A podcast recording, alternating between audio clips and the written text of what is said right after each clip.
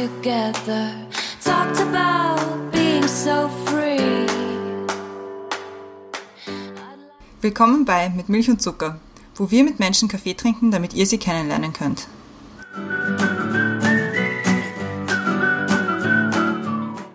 Willkommen zurück bei Mit Milch und Zucker, neue Woche, neue Folge. Mein Name ist Christiane und im Zoom-Fenster ober mir ist wie immer die Brenda. Hallo Brenda.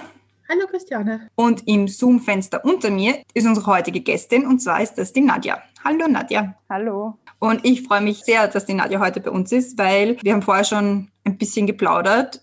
Wir haben uns letztes Jahr das letzte Mal gesehen, weil wir zusammengearbeitet haben. Aber damit die Leute dich noch ein bisschen besser kennenlernen, stelle ich dich kurz vor.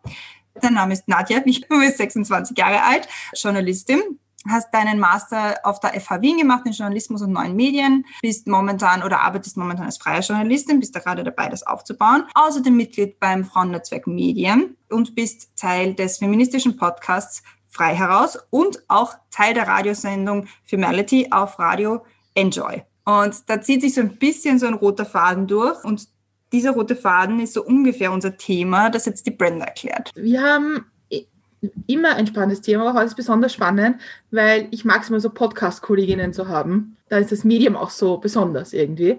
Und das Thema haben wir heute für dich. In sich selbst zu investieren ist immer eine gute Anlage. Von neuen Wegen sich trauen und wagen. Und es soll ein bisschen darüber gehen, über Neubeginn, neue Anfang, neue Wege gehen, wie viel Mut man braucht und wie es ist, sich auf so einen großen Karriereschritt vorzubereiten, vor allem in der Branche, die immer so ein bisschen tot geredet wird, die wir aber derzeit brauchen und deren Blick wir brauchen und deren Kritik wir brauchen. Und wir fangen wie immer an mit den Questions to go. Und die Christiane hat die erste. Genau. Bist du bereit? Ja. Danke. Wasser still oder prickelnd? Still. Als Kind wollte ich werden. Schriftstellerin. Meine Mama hat immer gesagt, Lies viel. Das wollte ich schon immer probieren, habe ich aber nie getraut. Tauchen, wobei das nicht daran liegt, dass ich mich nicht getraut habe, sondern dass ich einfach nur nie dazu gekommen bin. diese Schlagzeile will ich einmal über mich lesen. Sie hat nicht aufgegeben. Diese Schlagzeile möchte ich einmal schreiben. Frauen sind endlich gleichberechtigt. Vorspeise oder Nachspeise? Vorspeise, ich mag keine Süßigkeiten. Dieses Buch sollte jede und jeder gelesen haben. Ich werfe einen Blick in mein Bücherregal und das ist nämlich wirklich, wirklich schwierig. Aber was ich kürzlich gelesen habe, ist Money Honey von Larissa Krawitz. Und da geht es darum, wie Frauen in die Börse investieren können. Das ist sehr gut geschrieben und sehr eye-opening. Danke sagen möchte ich. Meinen Lieben.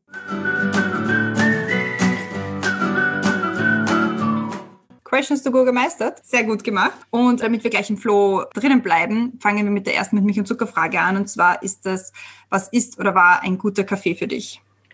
Ein guter Kaffee ist für mich momentan mein täglicher Wohlfühlmoment. Meistens der am Nachmittag. Aber bist du so prinzipiell so eine Kaffeeliebhaberin oder ist das irgendwie so eine Auszeitgeschichte, so vom Tag? Also ich muss sagen, das Lustige ist, mir schmeckt Kaffee erst seit so circa vier Jahren. Mhm. Und es ist eher so eine Auszeitgeschichte. Aber es schmeckt mir sehr gut und ich meine, ich habe zumindest danach das Gefühl, ich bin wieder wacher. Also ist natürlich auch eine, eine Komponente, wenn das mittags tief reinhaut. Gerade als Journalist, Journalistin hat man auch viel damit zu tun, dass man irgendwie die Medien um sich herum konsumiert, damit man halt auch weiß, was so los ist. Machst du das dann bewusst auch während Kaffee, also so ganz typisch mit Kaffee und dem Standard oder Falter oder was auch Mm, immer? Nein, weil die Kaffeepause verbringe ich meistens mit meiner Mitbewohnerin und dann quatschen wir und daten uns so ab, was gerade so läuft. Konsumierst du prinzipiell keinen, also wie, wie schaut das aus? Ist das eher Zeitung, also Print oder Instagram und dieser, diese Social Art von Media heißt das. Ja, nein, aber ich meine jetzt bei Social Media, also Instagram ist ja auch voll die Nachrichtenplattform geworden. Also da ist ja nicht mehr nur so irgendwie Food of the Day, Outfit of the Day, sondern oder hier ist mal eine schöne Landschaft, sondern es ist ja auch wirklich äh, journalistisch wichtig. Absolut, ja. Und es ist ja auch so, dass ähm, die großen Medien oder auch kleine Medien oder jegliche Medien ähm, auf Instagram mittlerweile vertreten sind und ich glaube auch sehr, sehr viel Traffic generieren. Bei mir ist es so, ich lese eigentlich hauptsächlich Online-Zeitung und ab und zu mal ähm, eine Printzeitung, wobei ich eher, ähm, ich lese sehr gerne Magazine und ja, die gönne ich mir dann auch, sagen wir mal so. Wie stehst du so prinzipiell zu, zur Nachrichtenquelle Social Media? Naja, man muss immer schauen, aus welcher Quelle kommt das. Wenn es aus einer seriösen Quelle kommt, dann ja, sonst es ist immer mit einer, einer, mit einer gewissen Prise Vorsicht zu genießen natürlich. Und dann natürlich eine, eine Komponente ist, dass ja sehr viele sehr junge Menschen auf Social Media unterwegs sind und die auch noch nicht so eine Nachrichtenkompetenz erlernt haben und dort Fake News, glaube ich, nicht so einfach von Real News unterscheiden können. Ich glaube, dass viele die Social Media nutzen, vielleicht schon zwischen Fake News und Real News unterscheiden können. Aber glaubst du nicht, dass es eher schwierig ist, wenn du so Social Media Nachrichten konsumierst, zu unterscheiden, was ist gerade wirklich ein Thema und was ist nur in meiner Blase ein großes Thema? Ja, die Blase, das ist natürlich sicher ein, ein, ein großes Thema und ich glaube, da steckt man einfach sowieso drin, auch natürlich unbewusst, die meisten unbewusst. Aber die Frage ist immer, wie kommt man am besten aus seiner Blase raus? Und da wäre jetzt mein Go-To-Tipp gewesen, ja, geh raus und unterhalte dich mit den Menschen. Das ist aber leider gerade nicht möglich. Wäre der nächste Tipp, wäre, hör dir gute Podcasts an. So ist es. Zum Beispiel frei heraus, weil ihr habt ja auch, wann habt ihr euch gegründet? Also frei heraus in dem Konzept, wie es jetzt steht, gibt es seit dem Frauentag, also seit dem 8. März 2020. Okay, also eh erst seit Stimmt, seit letztem Jahr erst. Ja, genau, seit ja. fast einem Jahr. Also jetzt haben wir bald Geburtstag. cool. Es war ganz schön challenging, oder? Einen Podcast so richtig so anzufangen, mit Lockdown, gleich parallel. Mhm, ja, auf jeden Fall. Noch dazu ist es dann so gekommen, dass ein, eines unserer Gründungsmitglieder im Sommer nach Deutschland gezogen ist. Und jetzt sind wir sowieso auf Remote äh, umgestiegen, abseits vom Lockdown, aber wir haben diese Herausforderung, würde ich sagen, gemeistert. Das ist ja auch einer von diesen positiven Outcomes, die man jetzt durch Corona oder Lockdown hat, dass man drauf kommt, so, uh, man ist nicht mehr irgendwie so darauf festgemacht. Also bei uns sind es jetzt zum Beispiel die Gäste, dass wir Gäste nur innerhalb von Wien quasi suchen, und Gästinnen. Wir können auch außerhalb, ja, und genau, und Gästinnen, danke. Sondern die können auch ruhig von einem anderen Land, einem äh, anderen Dorf, irgendwo außerhalb von Wien herkommen und wir können sie trotzdem aufnehmen. Also das finde ich schon eines der großen, einer der großen Vorteile der letzten Monate. Eigentlich wollen wir dich ja näher kennenlernen. Wir verplaudern jetzt schon wieder in irgendeine Richtung. also du und die Christiane, ihr habt sich kennengelernt, weil ihr beide bei Medianet gearbeitet habt. Mhm. Aber wie war dein Weg so überhaupt einmal in den Journalismus? Ah, ja, eine sehr, sehr gute Frage. Und ihr habt vorher auch schon das Thema Neuanfänge angesprochen. Mhm. Und ich habe manchmal das Gefühl, mein Leben ist ein einziger Neuanfang, weil ich ja überhaupt nicht aus dem Journalismus gekommen bin, aber irgendwie dann auch schon, weil ich immer schon eben Schriftstellerin, beziehungsweise dann, wie ich älter war, Journalistin werden wollte. Und dann habe ich mich aber nie wirklich getraut und dann haben immer alle gesagt, nein, Publizistik brauchst du nicht studieren, das bringt dir gar nichts. Dann habe ich es nach der Matura ähm, für einen Bachelorstudiengang Journalismus probiert an der FH, bin aber nicht genommen worden, nicht mal in die zweite Runde ge gekommen und dann wusste ich überhaupt nicht mehr, was ich machen soll. Dann habe ich ein, ein Kolleg gemacht, ein halbes Jahr, so ein Hack-Kolleg, das hat mir gar nicht getaugt. Dann bin ich auf die Uni Wien gewechselt, habe dort meinen Bachelor gemacht in transkultureller Kommunikation, also Übersetzen und Dolmetschen, für alle, die sich fragen, was dieser fancy Name bedeutet. Bin aber dann im Laufe des Studiums drauf gekommen, nein, ich möchte nicht übersetzen und dolmetschen machen. Und stand dann wieder vor der Entscheidung, was soll ich eigentlich machen? Gut, dann bin ich auf die WU gegangen, so wie alle Leute, die nicht wissen, was sie mit ihrem Leben anfangen sollen. Nein, es wäre ein scherzhalber, wenn man auf die WU geht, weil es einem taugt, ja, by all means. Aber ich wusste halt einfach nicht, was ich sonst machen soll. Und in Österreich, finde ich, ist es doch sehr schwierig, einen Master zu machen, der nicht auf das Bachelorstudium aufbaut, das man gemacht hat. Also ich hätte auch zum Beispiel nicht mal den Master in Publizistik machen können oder in irgendeinem anderen Fach, Philosophie, Psychologie, was auch immer, was mich interessiert hätte. Das geht ja hier nicht, was ich extrem schade finde. Genau, dann war ich auf der BU, habe aber irgendwie begonnen dann für, für die ÖH zu arbeiten und für das Studierendenmagazin zu schreiben, das Steil. Und habe mich eigentlich dann mehr darauf konzentriert als auf, auf das äh, Studium an sich. Und das hat mir wahnsinnig Spaß gemacht. Dann habe ich zwischendurch auch in Deutschland gearbeitet, in der PR, was auch cool war, überhaupt mal irgendwie rauszukommen aus Wien. Ja, und dann hat mich aber dieser Gedanke nicht losgelassen. Da habe ich gesagt, ich will, ich habe auch immer wieder gehört von Leuten, die den Masterjournalismus an der FH gemacht haben, die nicht Journalismus im Bachelor studiert haben. Und ich hatte mich davor auch schon zweimal an der FH im Burgenland für einen Master beworben, bin beide Male nicht genommen worden. Und ich habe immer gedacht, nein, du probierst es weiter, du machst es weiter. Und dann habe ich mich bei der FH beworben im März 2018. Und ja, bin genommen worden für den Master Journalismus und bin im Nachhinein so happy, dass ich nicht den Master an der FH Burgenland gemacht habe, weil es einfach nicht das Richtige für mich gewesen wäre. Und ich bin froh, dass ich nicht mehr auf der WU bin, weil es einfach auch nicht das Richtige für mich gewesen wäre. Gibt es da irgendeine von den Schritten, wo du denkst, eigentlich, also dieses halbe Jahr oder dieses bisschen hätte ich mir auch sparen können? Oder hat sich eh genauso gut ergeben, wie, wie es gekommen ist? Also was ich mir hätte sparen können, jetzt im Nachhinein denke ich mir, ist, ist das Hackkolleg nach der Matura weil es wäre gescheiter gewesen, wenn ich einfach gleich an die Uni gegangen wäre. Aber ja, im Endeffekt ist alles so gekommen, wie es sein hätte sollen, weil wenn ich nicht auf der WU gewesen wäre, dann wäre ich wahrscheinlich auch nie zu dem Master gekommen, weil ich nie irgendwie hätte vorweisen können, dass ich überhaupt schon was geschrieben habe. Oder ich hätte auch zum Beispiel nie meine, eine meiner besten Freundinnen kennengelernt, mit der ich jetzt zusammen wohne. Also es hat sich schon alles so gefügt, aber ein Learning, das ich irgendwie gezogen habe und mich immer noch begleitet, ist, dass, dass ich einfach geduldiger sein muss, weil ich will dann immer gleich alles sofort und am besten, ja, am besten eben sofort und gleich. Und da muss ich mich noch ein bisschen in Geduld üben, weil ja, wir wissen ja nicht äh, in einem Film, der gerade vorgespult wird, sondern im Leben und da passiert alles so, wie es passieren soll. Okay, das klingt jetzt so mega eh so, aber ja. Ich meine, ich finde es ich spannend auch, weil du kombinierst ja auch Journalismus im klassischen Sinn, nämlich Schreiben, mit Journalismus im neuen Stil, nämlich Podcasten und Radio. Also es sind ja irgendwie schon viele verschiedene, verschiedene Wege im Journalismus. Wo siehst du da für dich irgendwie so den weiteren Weg? Also wenn du sie aussuchen könntest. Das Ding ist, ich will mich eigentlich gar nicht entscheiden.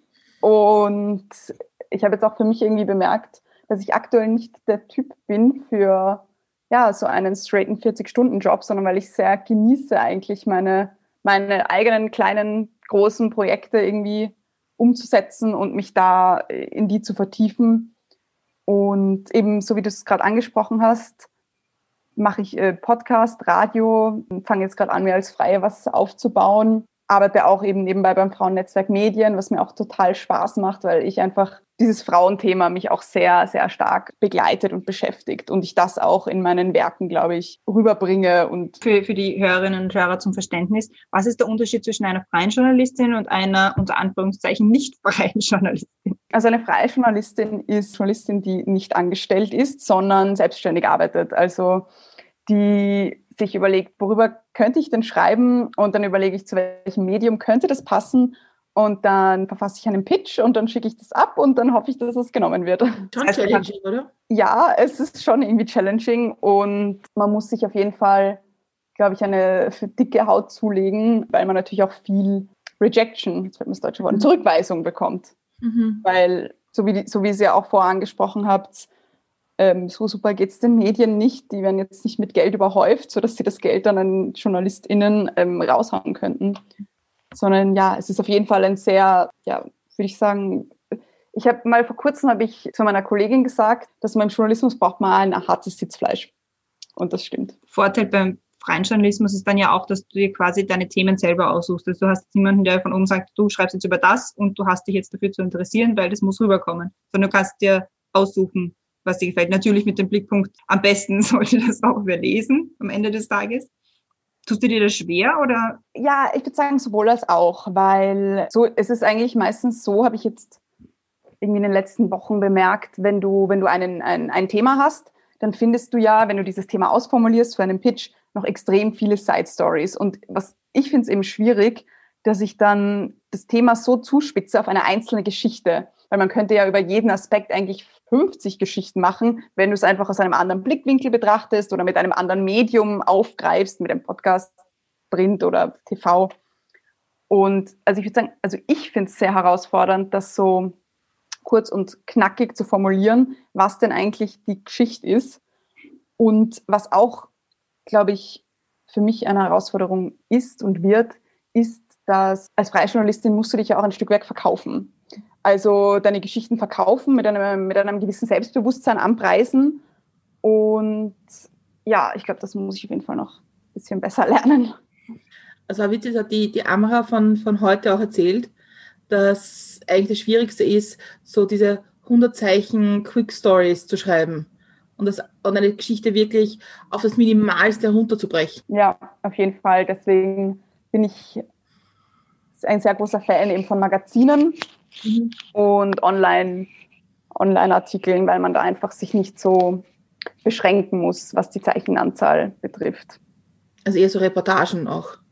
Genau, Reportagen, Interviews, Porträts. Ich weiß nicht, ob du den Podcast gehört hast, Kalifat von der Rukmini Kalamachi von der New York Times. Mm, nein. Also ich finde ihn wirklich gut gemacht und sie ist Journalistin bei der New York Times und war jetzt sehr lange für die Themen von Al-Qaida, Taliban und so zuständig. Und sie hat in einem Podcast mal erzählt, wie sie zum Journalismus gekommen ist, weil sie wollte es eigentlich gar nicht. Sie wollte eigentlich in Indien leben und irgendwie cool sein. Und war dann zufällig in Indien, wie ein großes Erdbeben war. Und ist halt, war halt vor Ort. Und dann hat man gesagt, ja, kannst du bitte für Time Magazine einfach einen Artikel schreiben. Und sie hat das halt, sie hat gesagt, wenn sie es heute lacht sie drüber, weil sie hat den Artikel geschrieben, so in der Ich-Form zum Beispiel. Und die haben dann irgendwie zurückgeschrieben, ja, eh nett, aber nein. Und da hat sie irgendwie die Liebe zum Journalismus entdeckt und ist dann nach Amerika und hat gemeint, so, ja, da ist mein Artikel, ich kann ja eh was.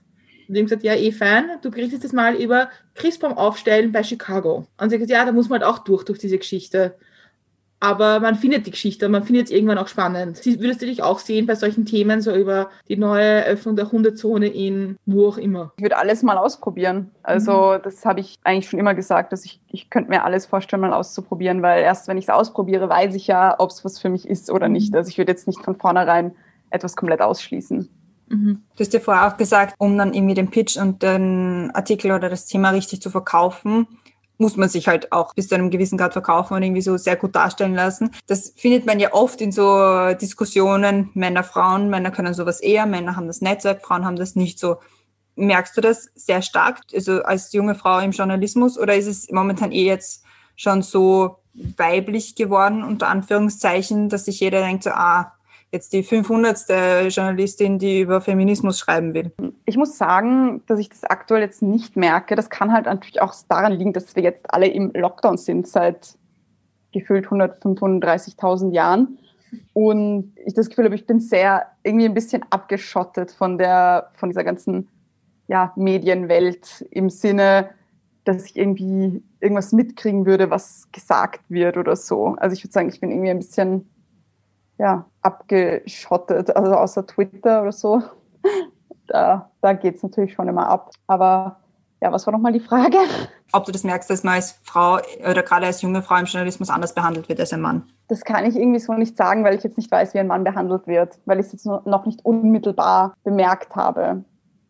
Also deswegen würde ich sagen, weiß ich nicht, wie es jetzt bei jungen Männern ist im Vergleich. Ich, ich habe jetzt gerade darüber nachgedacht, weil ich glaube halt, dass dass man ja eher davon ausgeht, dass der Medienbereich oder Journalismus, dass es so ein, ein Bereich ist, wo mehr Frauen als Männer arbeiten. Und dann habe ich versucht, im Kopf durchzugehen, welche Journalisten und Journalistinnen mir einfallen. Und es sind eigentlich, weil vielleicht bin ich da auch biased, aber mir fallen auch mehr Frauen ein, die ich kenne. Also es ist ja dieses Jahr, beziehungsweise eigentlich letztes Jahr, schon 2021, ist der Journalismusreport erschienen, der neue. Und der geht von einem Frauenanteil von 47 Prozent aus.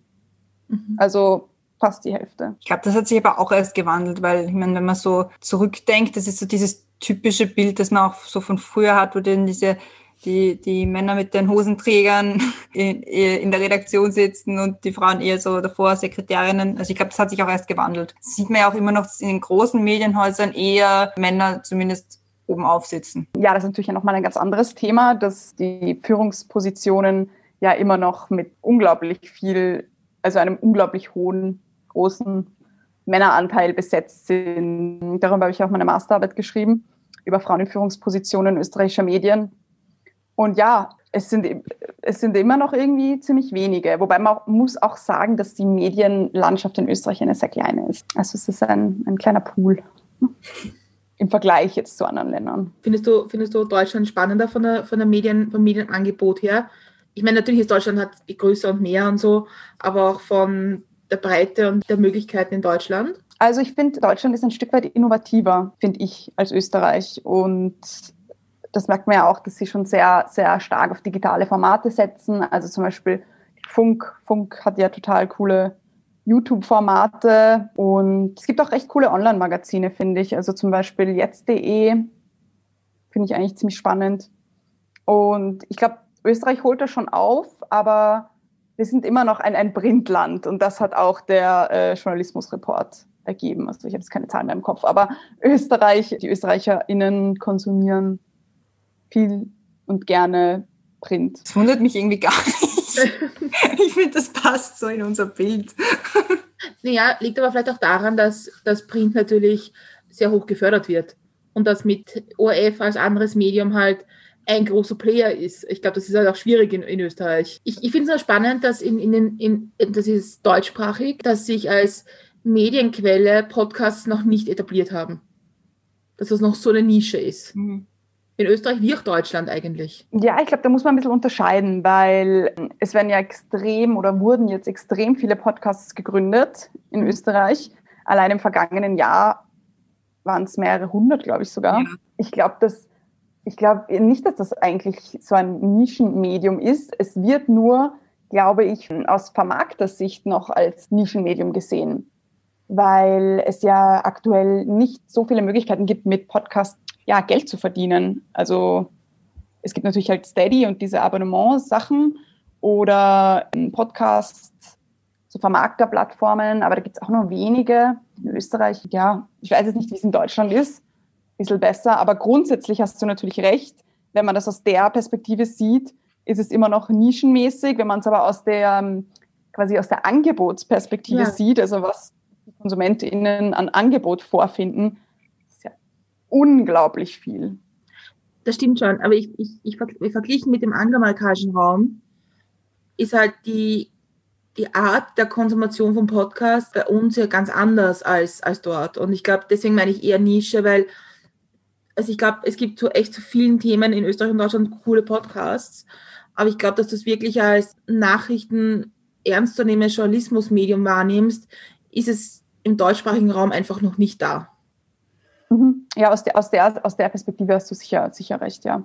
Also es ist ja auch so podcastmäßig, ich glaube, sehr viele Menschen, okay, nein, gut, jetzt gehe ich mal von mir aus, ich informiere mich zum Beispiel, ich höre halt immer das Ö1-Journal und das kommt ja, eigentlich ist es ja kein klassischer Podcast an sich, mhm. sondern ist ja ein ist ja Radio. Und wenn man sich auch ähm, die Podcast-Trends anschaut auf Spotify, was Nachrichtenpodcasts betrifft, ist Ö1 immer ganz vorne mit dabei. Ich glaube, auch sehr weit vorne ist das Thema des Tages vom Standard. Aber du machst jetzt sowohl Podcast als auch Radio. Was würdest du sagen, was sind so die hauptsächlichen Unterschiede? Also, dass man sagen kann, das ist jetzt Podcast und das ist jetzt Radio. Es kommt ja immer darauf an, was für einen Podcast du machst. Aber grundsätzlich ist es so, dass bei einem Podcast hast du ja viel mehr Zeit. Du könntest ja, es gibt Podcasts, die sind vier Stunden lang. Das grenzt ja, das ist schon wie ein Hörbuch eigentlich.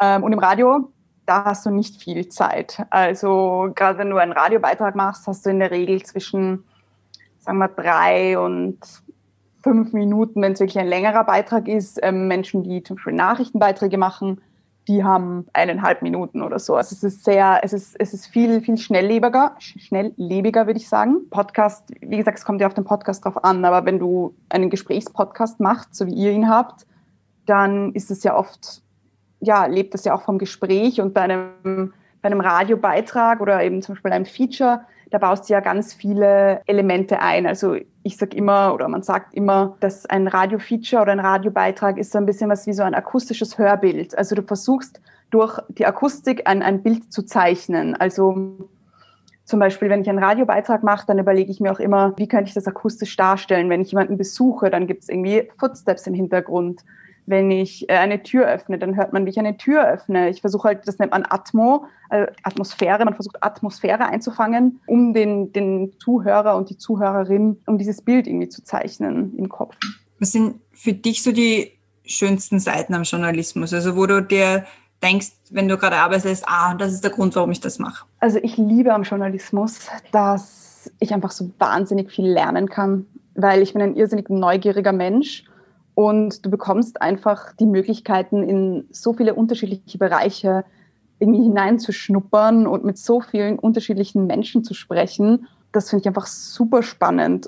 Ich habe das Gefühl, ich lerne irgendwie fast täglich irgendwas Neues dazu. Und das finde ich auch schön. Also ich liebe es zu sprechen. Und deswegen setze ich auch ganz stark auf, auf Audio, eben indem ich Radiobeiträge mache und den Podcast. Und ja, das ist einfach, das hat sich irgendwie durchs Studium, also ein bisschen zu meiner großen Leidenschaft herauskristallisiert, wobei ich eigentlich schon immer gern gesprochen habe. Findest du, dass Journalistinnen und Journalisten immer objektiv sein müssen? Oh, das ist eine wahnsinnig gute Frage und über die mache ich mir extrem viele Gedanken, weil ich mich als Feministin bezeichnen würde. Und ich stelle mir dann immer so die Frage, darf man als Journalistin auch Feministin sein? Und die Antwort ist, finde ich schon ja. Aber dann ist die Frage, wie aktivistisch darf man sein? Weil Leute, die zu aktivistisch sind, die gelten dann natürlich nicht mehr als objektiv. Und diese ganze große Objektivitätsdebatte beschäftigt, glaube ich, gerade junge Journalisten extrem, auch durch Social Media und die Reichweite, die man dort erzielen kann. Aber ja, wenn du mich so fragst, ich würde sagen, so objektiv wie möglich und so subjektiv wie nötig. Einer der ersten Podcasts, den Christian und ich ja parallel gehört haben, war der Totalen Discs. Und da gibt es eine, eine wirklich gute Folge von der Christiane Amonpour. Und daher kommt meine Frage ein bisschen, weil man hat ihr auch die Frage gestellt, wie das ist, wenn man dann mit irgendwelchen im Nachhinein betrachtet Kriegsverbrechern am Tisch sitzt, wie, wie schwer es ist, objektiv zu sein. Und sie hat gesagt, es gab einen Punkt bei ihr, bei dem Interview mit, mit äh, Milosevic, wo sie gesagt hat, eigentlich muss nicht objektiv sein. Sie muss die Fakten bringen und sie muss, die Fakten müssen stimmen. Aber es wird auch jetzt niemand sagen, wenn du ein Interview mit Hitler führst, musst du objektiv sein. Du kannst schon sagen, das ist falsch und das finde ich auch nicht okay, solange man die Fakten richtig hat. Und das hat mich irgendwie, das, das finde ich total interessant, wenn man durch die Brille einfach auf manche Interviews schaut. Ja, also eine Meinung, eine Meinung zu haben, das hat, glaube ich, jeder irgendwie zu einem Thema eine Meinung, aber so wie du sagst, das stimmt auch, die Fakten so möglichst objektiv zu bringen, das ist, glaube ich, ist, glaube ich, sehr, sehr wichtig äh, im Journalismus. Und bei ihr merkt man es auch bei Interviews, ich habe mir dann ein bisschen angeschaut, die Interviews, wie sie das bei dieser, also wenn man sich anschaut, Erkenntnis, also Interviews von ihr vor diesem Interview und danach, dass ihre Interviews danach viel besser waren, weil es auf eine gewisse Art ehrlicher war, bei den Fragen, die sie gestellt hat, weil es nicht mehr versucht war, ich darf jetzt die Frage nicht stellen, weil sonst könnte man meinen, ich habe eine Meinung. Und es war total, es hat total spannend gemacht eigentlich oder macht es auch spannend. Ich muss auch sagen, ich bin ja auch noch sehr neu im Journalismus. Mhm. Das heißt, ich bin auch immer noch so am am Schauen, wie ist das und, und ja, wie, wie tut man sich überhaupt und, und wie, wie kommt das überhaupt an, wenn man das und das macht. Und ich finde schon, dass Journalistin sein mit viel Unsicherheiten verbunden ist. Und das, das kommt halt immer auch darauf an, was für ein Typ man ist. Aber ich würde sagen, ich bin sehr, sehr selbstkritisch. Und ich glaube, um sich diese Meinung, wie du es gerade sagst, so komplett zuzugestehen, braucht es schon ein großes Selbstbewusstsein. Vielleicht auch Erfahrung. Ich glaube, es ist auch eine gewisse Übung. Ja, ich glaube eben, dass Selbstbewusstsein mit Erfahrung eben ja. kommt kommt. Da kommen wir gleich zur zweiten Frage, die sich sehr gut eignet hier. Und zwar, was kann man von dir lernen? Ich glaube, von mir kann man lernen, nicht aufzugeben und durchzuhalten und ja, auch ein Stück weit durchzubeißen. Also so wie ich dich kennengelernt habe, kann man auf jeden Fall auch von dir lernen. Schon auch. Einerseits wundert es mich nicht, dass du sagst, ja, man muss irgendwie so selbstbewusst sein und so auftreten, aber ich glaube, das kann man auch von dir lernen. Also zumindest dieses äh, Fake it till you make it. Also dieses Selbstbewusstsein ausstrahlen, auch wenn man sich selber denkt, oh, mein Gott, das ist das Schlimmste, was ich jemals in meinem Leben gerade tue. Aber außerdem diese echt so knallharte, super coole, professionelle Art. Das hat mich immer sehr... Oh, das freut mich, aber wenn ich so, so, ja, also natürlich ist es, ja, ich versuche das schon so, so rüberzubringen, aber wir sind ja hier offen und ehrlich und es gibt auch sehr viele Unsicherheiten. Also du bist ja auch beim Frauennetzwerk Medien. Mm, genau, also ich bin, ich unterstütze den Vorstand in der, in der Organisation. Und hilft es auch ein bisschen voneinander zu lernen. Die Leute, die, die Menschen, die man kennenlernt, mit denen man zusammenarbeitet. Ja, auf jeden Fall. Wobei ich muss dazu sagen, ich bin erst seit Dezember dort. Und dadurch, dass halt jetzt natürlich Lockdown Nummer 530.000 ist, kommt es ja auch momentan jetzt nicht zu irgendwelchen Netzwerktreffen oder ähm, anderen Events, wo man sich noch mehr vernetzen könnte und voneinander lernen. Aber grundsätzlich merke ich einen extremen extremen Spirit in, in diesem Netzwerk. Und ich bin auch ähm, Mitglied bei Sorority, das ist ein anderes äh, Frauennetzwerk. Und momentan läuft das sehr viel über die Facebook-Gruppe. Und da ist einfach auch, glaube ich, so ein, so ein cooler Vibe irgendwie drin. Und ich glaube, dass Netzwerke Frauen extrem viel bringen können. Und sei es nur, um um sich auszutauschen. Ich finde, das ist ja auch so, ist nicht wichtig, auch gerade eben, weil wir vorher geredet haben über Medium-Podcast. Dadurch, dass es halt, ich meine, es gibt schon viele, aber die Community quasi kennt sich nur bedingt. Also man kennt so ein paar, wo man dann auf Instagram irgendwie so hin und her schreibt, aber es ist halt jeder noch in diesem Stadium, dass irgendwie für sich selbst lernen muss. Und wenn es dann mal zum Austauschen geht, wenn man, also wir haben zum Beispiel auch mit Wiener Melange zwei Podcasts aufgenommen, eine für uns, eine für sie. Und da haben wir zwischendurch und auch während dem Podcast einfach nur permanent darüber geredet, so, wie macht ihr das und wie macht ihr das? Ah ja, das haben wir auch. Und da, also dieses Austauschen prinzipiell untereinander in allen Branchen des Journalismus oder halt in allen Sparten des Journalismus extrem hart, bis halt zu einer gewissen Grenze, wo es dann anfängt, so, so kompetitiv zu werden. Und ich glaube, dass man das vielleicht gerade im, im, also correct me if I'm wrong, aber gerade im freien Journalismus, da kämpft man halt schon ein bisschen auch nur für sich, oder? Also again muss ich sagen, ich habe ja gerade erst angefangen damit und deswegen habe ich noch nicht so super viel Erfahrung, was das betrifft. Aber grundsätzlich gibt es ja auch ähm, Netzwerke für freie Journalisten und auch eine Facebook-Gruppe, und was ich da merke, ist schon ein großer, großer Zusammenhalt und dass man sich sehr viel austauschen kann mit KollegInnen. Also bleibt, bleibt spannend und abzuwarten, was sich da, da tut. Wäre es auch mal ein Traum von dir, zum Beispiel ein Buch zu schreiben oder sowas oder sowas ganz Langwieriges für sich alleine zu machen? Oder brauchst du schon eher dieses vielleicht schnellere, ein Projekt abschließend, nächste? Wie, wie ist da deine Herangehensweise an so eine an, an Arbeit auch? Na, ich würde super gerne ein Buch schreiben. Also das steht auf jeden Fall auf meiner Lebensbucketlist. Also ich würde irrsinnig gerne ein, ein Buch schreiben. Und ja, meine Herangehensweise. Ich habe es eher vorher schon ein bisschen angesprochen. Ich bin jemand, der sich sehr gerne sehr tief in Themen hineinarbeitet und eben längere Sachen dazu macht. Also ich bin, glaube ich, ich weiß es nicht, ich würde es auch gerne mal wahnsinnig gerne ausprobieren, nicht so der Typ für Tagesjournalismus. Mhm. Aber life prove me wrong, ich weiß es nicht. Und deswegen ja, also ich, ich könnte mir, ich mir sehr viel vorstellen und ich bin auch jetzt gerade dabei, ein Startup zu gründen mit ziemlich coolen, coolen Frauen. Und da kann ich jetzt noch nicht zu viel verraten, aber ja, also sowas hat mich auch immer schon gereizt, irgendwas selber zu gründen. Also wenn ihr das Startup dann gegründet hat, kommt ja wieder. Ja. und erklärt uns die Geschichte. Ja, es ist sehr cool, es ist sehr sehr stark im Female Empowerment Bereich. Sehr cool, sehr cool. Aber jetzt sind wir eh wieder bei diesem, bei diesem Überthema, das wir am Anfang gesagt haben, dieses mutig sein und neue Wege gehen und in sich selbst investieren. Was ist immer so dieser, äh, oder sind das verschiedene Gründe, warum du jetzt sagst, so und jetzt mache ich diesen Schritt und jetzt mache ich das und ah, jetzt warte ich mal lieber noch ein paar Wochen oder ein paar Monate oder ein Jahr? Das ist eine echt, echt gute Frage, weil ich glaube, es ist unterschiedlich. Manchmal warte ich schon und manchmal bin ich auch so komplett scheiß drauf. Und dann, dann mache ich es einfach. Also ich würde sagen, das ist oft irgendwie so ein Gefühl in mir, dass ich irgendwie merke, okay, jetzt ist es Zeit und jetzt machst du das. Und oft ist es auch so, dass dann die Möglichkeiten auch natürlich herkommen. Also ich bin zum Beispiel zu Femality gekommen, zu dem feministischen ähm, Radiomagazin auf Radio Enjoy, indem sie eine Stelle, ähm, also quasi indem sie ausgeschrieben haben, dass sie wen suchen. Und ich bin dann jemand, der dann nicht lang fackelt, sondern wenn ich das sehe, dann sage ich, okay, das mache ich. Oder ich wusste, das Frauennetzwerk sucht jemanden und dann habe ich mich mit denen connected und war so, okay, ich will für euch arbeiten. Also ich versuche dann nicht zu lange zu fackeln, sondern schnell die, diese Chancen dann zu ergreifen. Und ich muss auch sagen, das ist jetzt die Entscheidung, dass ich jetzt mich, mich auf meine freien Tätigkeit konzentrieren will, schon, ja, gewisse Angst in mir auslöst. Aber das ist irgendwie auch, irgendwie auch das, das, das Schöne, irgendwie das, was einfach, ja, was, was Neues zu beginnen. Wie gehst du denn damit um, wenn es dann doch nicht funktioniert? Oder hast du auch immer so einen Plan B in petto oder ist das dann eher so, ne, wird schon gut gehen? Also ich habe grobe Pläne, Pläne B, C, D und so weiter, habe ich schon. Noch bin ich sehr zuversichtlich. Aber ja, schauen wir mal. Ich denke mir, oder ich hoffe, wenn man Passion hat, Biss hat, reinhaut, dass sich dann irgendwas ergibt. Ich meine, wenn ich etwas probiere und es wird nichts, dann ist es natürlich ist es extrem hart, das, ist, das trifft mich schon.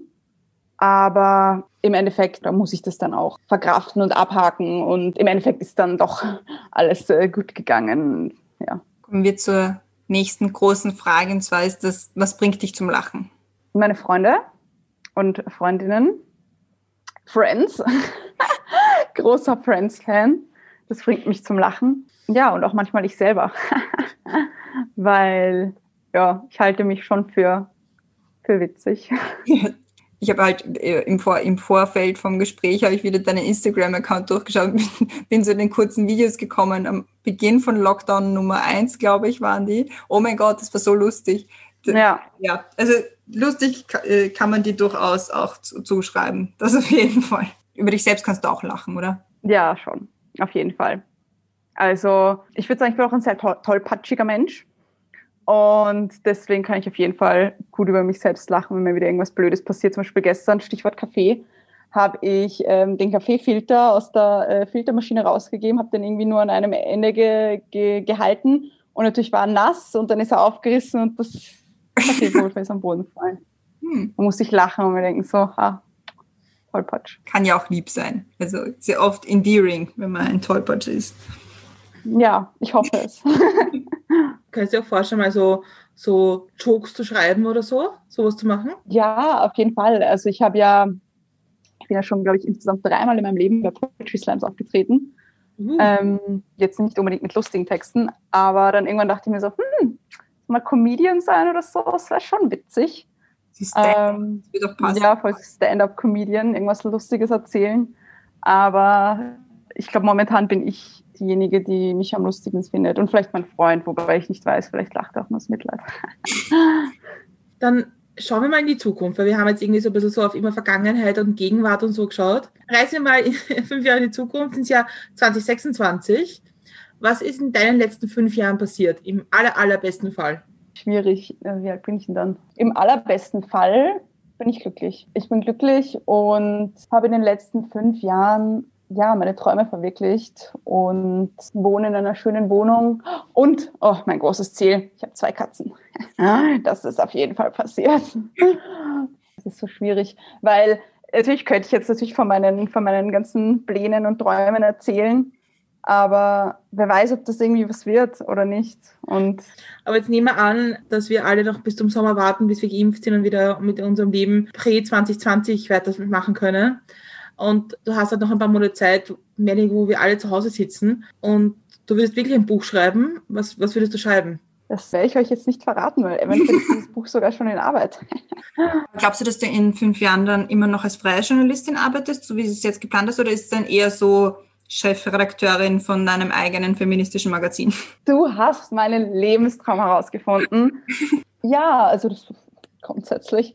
Ich muss sagen, dass mich das Thema Führung schon auch sehr interessiert und ich mir auf jeden Fall vorstellen könnte, eine Führungsposition einzunehmen. Was ich aber auch sehr schätze, ist eben äh, Freiheit. Und deswegen könnte ich mir auch gut vorstellen, dass ich Teilzeit wo angestellt bin und nebenbei noch als Freie meine eigenen Projekte umsetze und so quasi so Best of Both Worlds irgendwie vereine. Das wäre eigentlich, momentan ist das mein Idealzustand. Dann sind wir mit den Fragen am Ende alles beantwortet, alles durch. Fix und Foxy fertig. also nicht ganz noch fix und foxy fertig. Gibt es noch etwas, was du den Hörerinnen und Hörern gerne sagen möchtest, wo sie dich auch finden, wo sie deine Sachen anschauen können, was lesen können? Vielleicht machen wir es heute anders.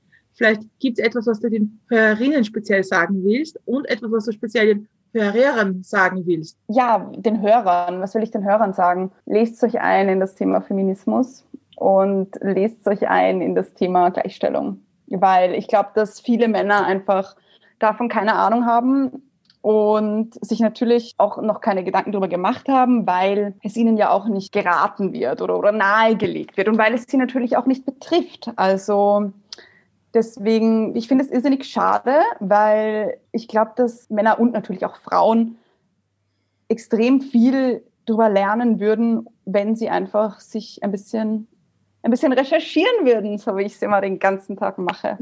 Also ja, und natürlich an alle Frauen und Männer, die den Podcast hören, hört euch freiheraus.podcast an. Ihr findet uns auf Spotify, Apple Podcasts, Soundcloud und natürlich Instagram. Und wer sich grundsätzlich für mich und meine Person interessiert, der kann gerne auf meinem persönlichen Instagram vorbeischauen. nadia.riahi.